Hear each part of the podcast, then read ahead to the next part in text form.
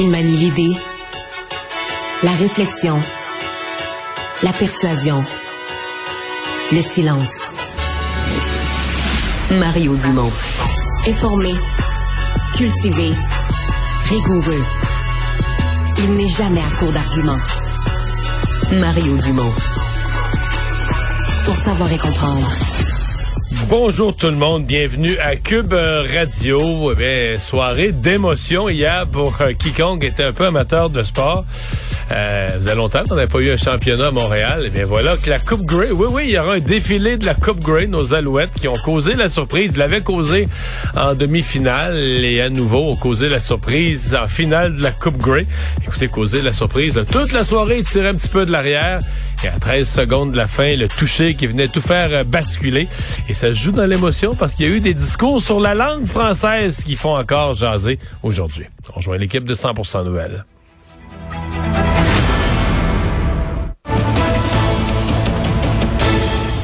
15h30, c'est le moment d'aller retrouver notre collègue Mario Dumont. Bon après-midi, Mario. Bonjour. Alors, négociation dans le secteur euh, du, du, secteur public, en fait, les euh, Québec a nommé un conciliateur à la demande du Front commun. Par expérience, Mario, as-tu espoir avec un conciliateur, parce qu'il y, y, a une impasse évidente actuellement, qu'on en vienne rapidement à une entente? Ben, c'est le mot rapidement. Là. Ça peut aider, certainement.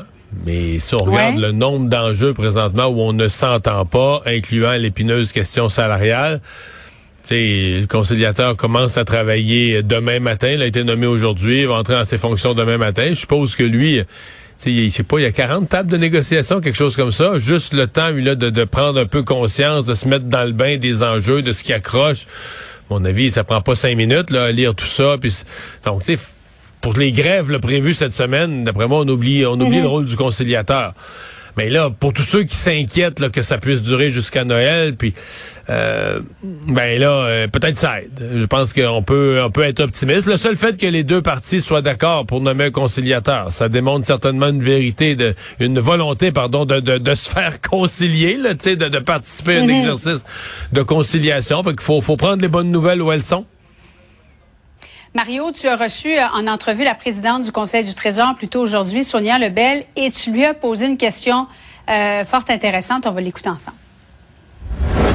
Est-ce que vous avez pété une coche au Conseil des ministres en leur disant Hey, moi, je marche sur un fil de fer, je négocie avec 600 000 personnes. Pouvez-vous arrêter de me faire des jambettes? Est-ce que, est-ce que vous avez parlé à vos collègues?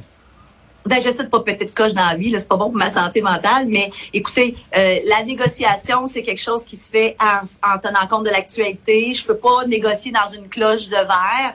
Euh, et tout, malheureusement, est, est, sujet à amalgame. Puis je ne je reprocherai pas aux syndicats de tout détourner, toutes les, les mesures euh, du gouvernement, mais c'est pas, c'est pas, tout n'est pas euh, parti hmm. à la négo. Je veux dire, le gouvernement peut pas arrêter de fonctionner. On a d'autres enjeux.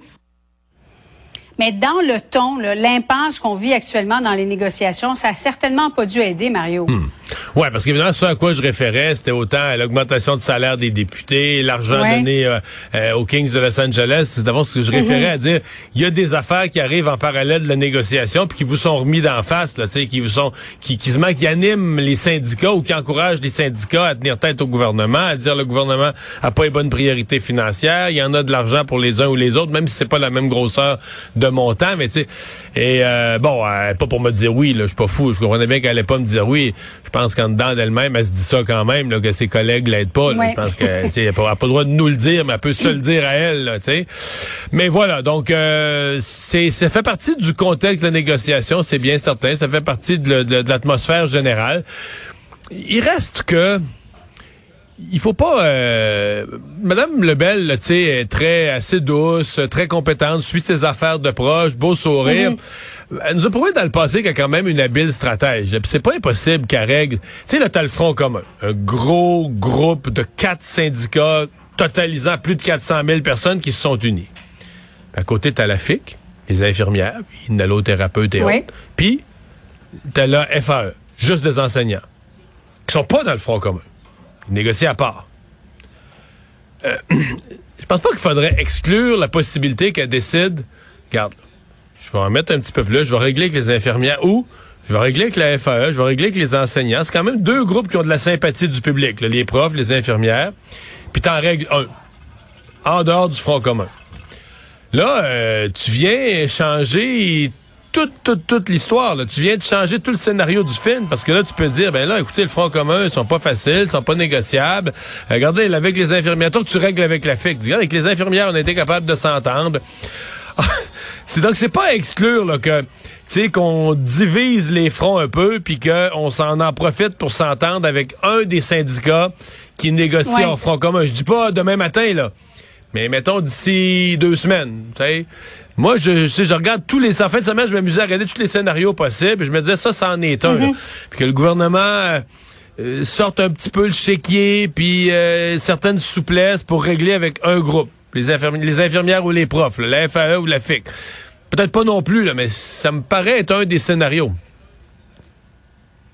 On verra pour la suite. Euh, les grèves, ça commence demain. Un peu plus de deux semaines après l'annonce de compression majeure, 547 postes coupés à TVA.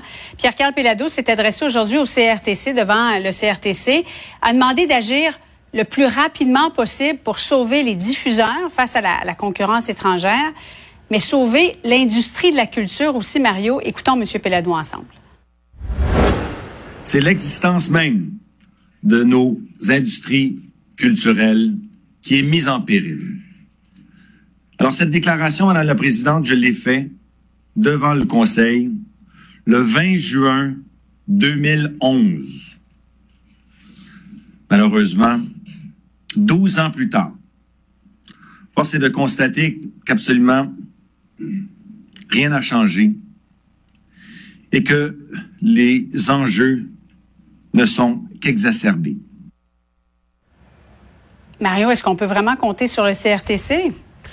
C'était quand même, euh, je sais pas si c'est M. Pelado ou quelqu'un de son, de son équipe qui a pensé à ça, mais c'était quand même tout un c'est tout un bon mhm. coup là, tu sais, comme façon de, de, de, mettre le doigt sur le bobo, de ressortir. Et il y en a lu, on n'a pas entendu tout l'extrait, mais il y a lu un bon extrait quand même d'une allocution prononcée au même CRTC, là, au même dans le même forum en juin 2011, dans lequel il prévoyait là, ce qui va arriver, qu'il va y avoir des pertes de revenus, puis il prévoyait tout l'enchaînement.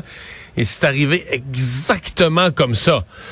Fait que, c'est certain que pour le CRTC qui entendait ça, euh, ça, ça avait la foi un peu un matin. Est-ce que, est-ce que le CRTC, il y, a celui deux questions, M. Pellado. Est-ce que le CRTC, bon, mhm. a la volonté la, la, la, d'agir vite? Puis là, après ça, tu as la question. la souplesse. Oui, mais est-ce qu'ils ont la capacité aussi? Est-ce qu'ils ont la capacité? Est-ce qu'ils ont vraiment la force? Tu sais, il est allé loin. Il se demandait est-ce qu'un pays comme le Canada, s'il est seul, sans alliés, sans les États-Unis, l'Europe, est-ce qu'on peut faire plier euh, Facebook, Google, Netflix, euh, des joueurs Disney, des joueurs de cette grosseur-là?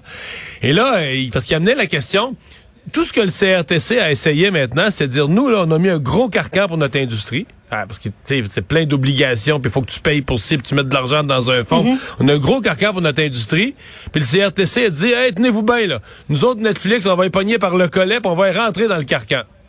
Puis là, à date, là, c'est zéro pinball. Je veux dire, tous ces groupes-là sont restés complètement libres, en dehors, font ce qu'ils veulent au Canada.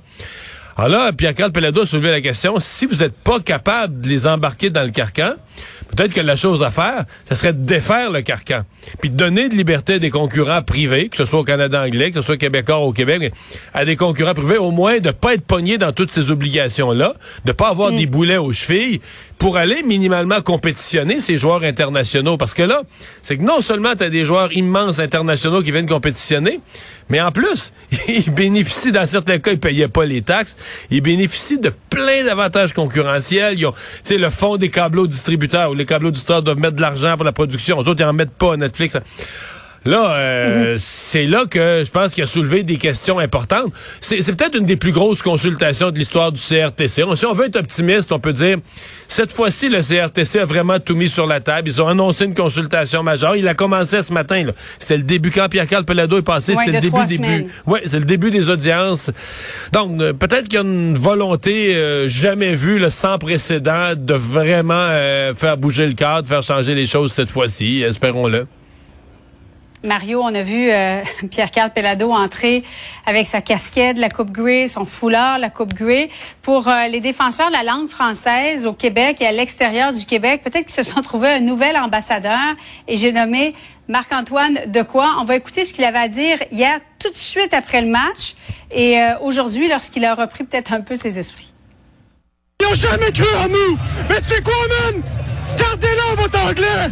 Parce qu'on va prendre ces coupes-là, puis on va ramener à Montréal! On va ramener au Québec!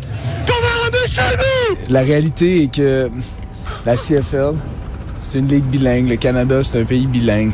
Puis euh, je trouve qu'il y a un peu de manque de respect envers la langue française. N'importe qui qui me connaît sait très bien qu'il n'y a aucune malice à ça, il n'y a rien de mauvais. C'est vraiment l'émotion qui m'a emparé de moi. Comment tu as réagi, Mario? Parce que je sais que tu as regardé le match euh, jusqu'à la fin quand tu l'as entendu hier. Ben, sais-tu quoi? Je l'ai adoré les deux fois. Je l'ai adoré hier soir dans mm. l'émotion.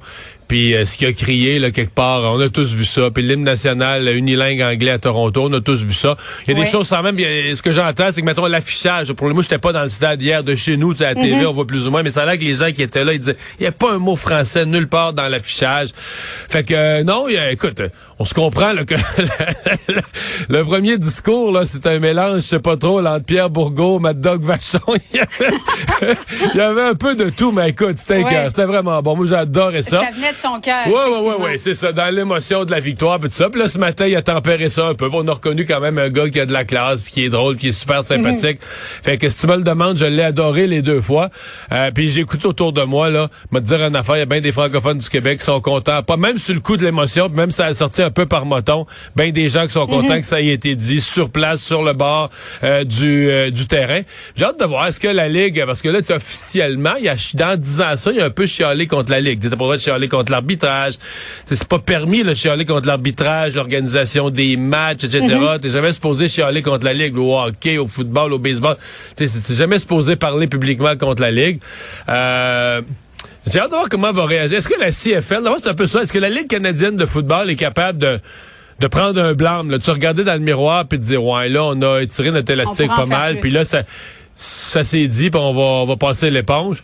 Parce que, d'après moi, la Ligue canadienne de football pourrait être surprise. S'ils décident de faire de la merde avec ça, ils pourraient être surprise qu'au Québec, il y a pas mal de monde qui ont aimé ça, ce qu'a dit Marc-Antoine fois. C'est quoi, pardon? Mario, merci beaucoup. Hey, bye. Bon après-midi. Salut.